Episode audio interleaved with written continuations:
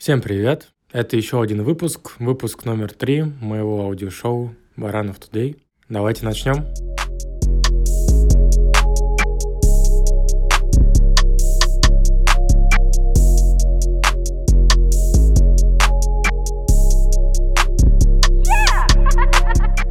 Знаете, на самом деле вот не так просто сесть и записать какое-то аудио, рассказать о чем-то, что было бы интересно не только мне, а может быть и вам, а может быть вам и интересно.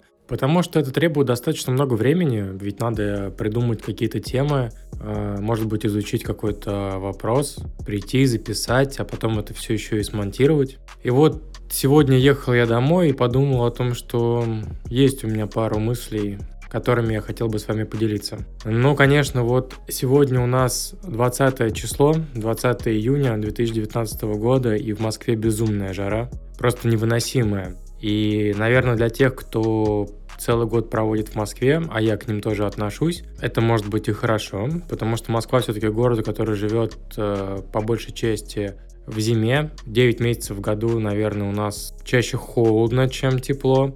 Хотя, вспоминая свое детство, я помню, что раньше зима была похолоднее, скажем так, и снега было побольше. Можно было даже покататься на снегокатах, санках и так далее. Сейчас уже зима меняется, и этого всего я не вижу. Хотя вот вроде прошлая зима была достаточно снежная. Но тем не менее, сейчас мы говорим про жару. Невыносимо. 30 градусов. А в субботу, послезавтра обещают 32. Не знаю, как выживать. Но, кстати, я уезжаю на дачу на один день, наверное, туда-обратно. Правда, с учетом того, что, как я уже говорил ранее, машины у меня сейчас нету, добираться, видимо, придется своими силами. И что будет происходить э, в электричке, тот еще вопрос. Мне кажется, будет достаточно дискомфортно. Но посмотрим. Зато следующая неделя обещает быть нормальной. 20 градусов, 23 градуса, местами дождик. Господи, как я хочу дождик. Дождь, гроза, молния. Кстати, вот в этом году весной я как-то еще не замечал особо таких прямо сильных молний, чтобы прямо сверкало, все небо было в свете электрических разрядов. Ну что ж, посмотрим, как оно будет дальше. Слушайте, вот сейчас, кстати, пишу, кому интересно, записываюсь просто на iPhone, сделал ручными средствами поп-фильтр. И некоторые меня спрашивают, э, чем же iPhone лучше Android? Да, собственно, ничем не лучше. Просто вот он есть такой. Это был год 2010, наверное. Не помню, когда вышел там iPhone 4s. В общем, до iPhone 4s по глупости своих родственников, когда я хотел себе купить iPhone, мне сказали о том, что да нафига тебе этот iPhone, стоит уйму денег, функционал никакой, бери себе Samsung на баде, даже не Android. Это бада, это, собственно, разработка Samsung была. А, я его взял, подходил с ним год. В принципе, радовался, потому что не знал, что из себя представляет iPhone и как он работает. А, но отходив год, э, вышли новые телефоны. Я посмотрел презентацию до iPhone 4s и понял, что все, пора что-то менять. Либо Android, либо iPhone. Но я человек, который всегда был привержен, может быть, каким-то брендом, какому-то, я не знаю, стилю, показушничеству, что-то такое. В общем, я понял, что мой выбор это iPhone, который можно купить и положить на стол. Да, так глупо, но как есть. Так вот, э, собственно, выбрал тогда iPhone, и после этого всегда менял только на новый iPhone, никогда не смотрел даже в сторону других производителей на андроиде. С чем это связано? Наверное, действительно, Apple сильно привязывает вас к своей экосистеме. То есть, если вы пользуетесь не только телефоном и сидите в чатах в WhatsApp и в Телеграме, а что-то больше. Например, у меня дома есть э, Apple TV, телевизионная приставка, у меня есть э, часы от Apple, Uh, у меня был ноутбук MacBook, который я продал. Расскажу об этом чуть позже. У меня есть iPad. И все это вместе работает в какой-то магической синергии, когда все сообщения, которые тебе приходят, приходят на все устройства. Календари, заметки, в общем, неважно, какое устройство ты возьмешь, всегда вся твоя информация будет при тебе, и мне кажется, что это достаточно удобно. А, плюс куплено достаточно много приложений в местном магазине App Store, и если переходить на Android, даже выкинув из головы всю ту мысль о том, что все мои устройства, даже часы просто перестанут работать в этой связке, то многие приложения мне придется покупать заново. И кто бы что ни говорил про то, что iPhone уже отстающий от рынка и так далее, что все новые технологии, они не у них, э, все взято от андроида. Ну, в какой-то степени да, но зато это работает. И у меня никогда не возникало проблем с моими устройствами, они меня радуют каждый день. Каждый год выходит какая-то новая прошивка для телефонов, вы обновляете, и даже не меняя телефон, вы чувствуете какие-то новшества.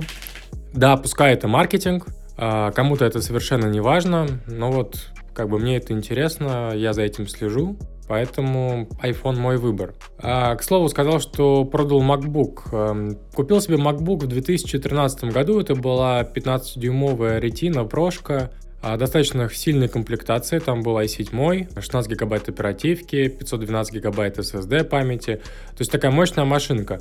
А, не знал тогда, для чего мне будет нужен, думал, что буду что-то монтировать, что-то делать, но как-то не собрался силами и так ничего и не произвел, никакого контента. Хотя нет, один видеоролик я сделал. И он у меня лежал-лежал, э, я на нем периодически смотрел YouTube, качал какие-то фильмы, и, собственно, больше ни зачем он мне был не нужен. И пришло время продать его, и вот 2-3 месяца назад я его, собственно, продал и поменял на новый iPad 11 дюймов прошка. Считаю, что под мои задачи, под мои кейсы, а я не работаю дома, то есть не выполняю те задачи, которые мне нужно делать на работе дома, а это большие Excel-таблицы, э, в основном это большие Excel-таблицы на самом деле, ну и презентации в PowerPoint, это то, что мне нужно делать в моей сфере.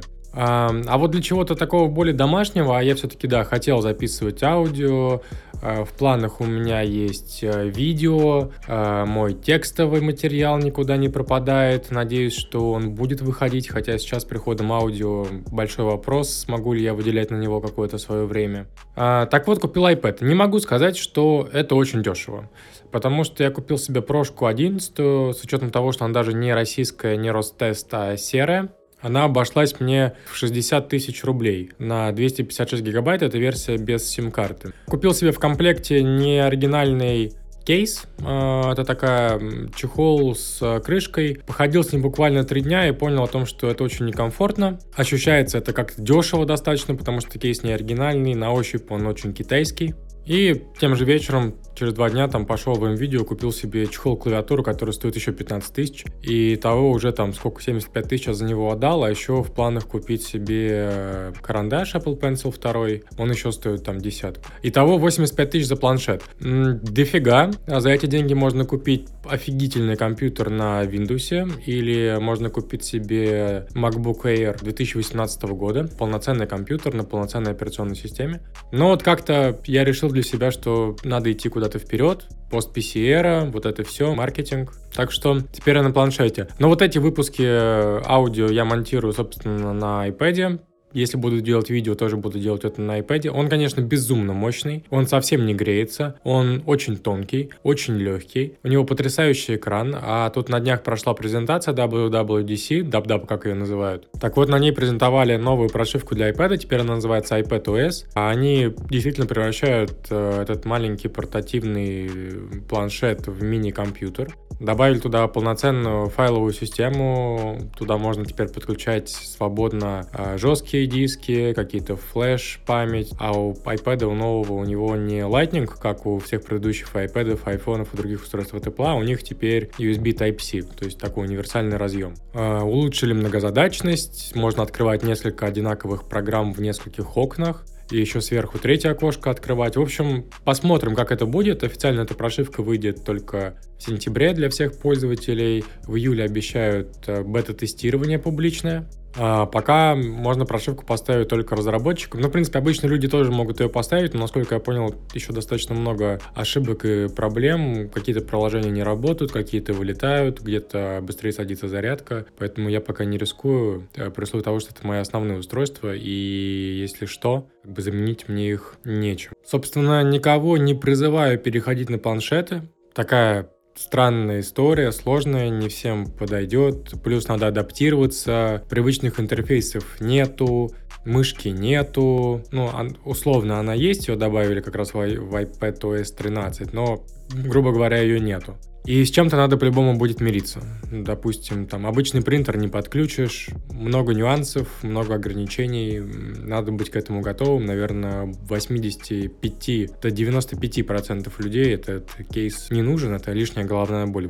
Тут вчера, кстати, записывали подкаст с ребятами, другой, Э, там нас четверо. И после подкаста ко мне заезжал друг, мы записывались в одной комнате.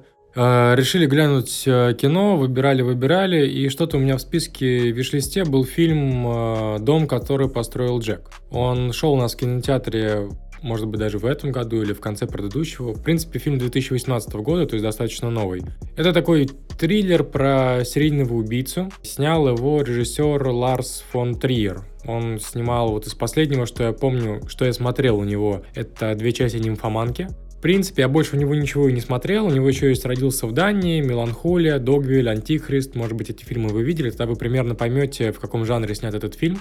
У режиссера нету никаких наград, э, ну, есть какие-то золотые ветви, но вот Оскар он один раз номинировался с «Танцующий в темноте», это, по-моему, фильм 2000 года, я его тоже не смотрел, но это была только номинация, он ее так и не выиграл. Но режиссер такой, э, то есть надо быть готовым к его фильмам, очень необычные и достаточно жестокие бывают картины. А, так вот, «Дом, который построил Джек», э, два с половиной часа идет фильм про серийного убийцу, которого зовут, собственно, Джек, в 70-е годы, он орудует в Америке. И фильм рассказывает о его карьере, можно сказать, э, на протяжении 12 лет. А, и концентрируется на пяти историях. Пяти историях э, убийств в его жизни. Он немножко психологически, ну, как немножко, собственно, как и все маньяки, он психологически нестабилен, болен. И к убийствам относится как к такому произведению искусства, можно сказать. Интересно, что когда этот фильм показывали на Канском кинофестивале, многие зрители прямо при просмотре фильма в середине вставали из зала и уходили, потому что там есть очень жестокие сцены и с животными, и убийство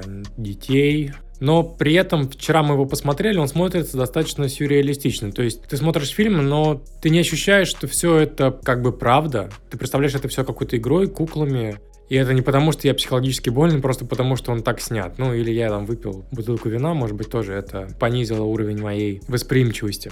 Так что могу посоветовать вам посмотреть этот фильм. Он затягивает, он не однообразен, он местами смешной даже можно сказать, у него еще есть такая болезнь э, у этого Джека, что он постоянно думает о том, что он что-то забыл. Он убил кого-то в квартире, уже ушел, а потом ему вспоминается в голове, что где-то осталась кровь, которую он не убрал, где-то еще что-то. Это знаете, как когда вы выходите из квартиры и думаете, что вы не выключили чайник, утюг, э, не закрыли дверь, не выключили свет, или просто идете уже там к машине или к метро и думаете, блин, а закрыл я дверь вообще в квартиру или нет. И эта мания возвращает вас обратно, чтобы вы проверили, потому что очень сложно уйти и с этим чувством того, что ты что-то не, не сделал, что-то забыл. Вот, так что всем могу посоветовать дом, который построил Джек. Сегодня, кстати, залез в новости и увидел неожиданно, что вышла четвертая часть истории игрушек. То есть я знал, что этот мультик скоро выходит, но мне казалось, что это будет чуть как-то позже, летом или ближе к новогодним каникулам. Оказалось, что вот уже в кинотеатре, и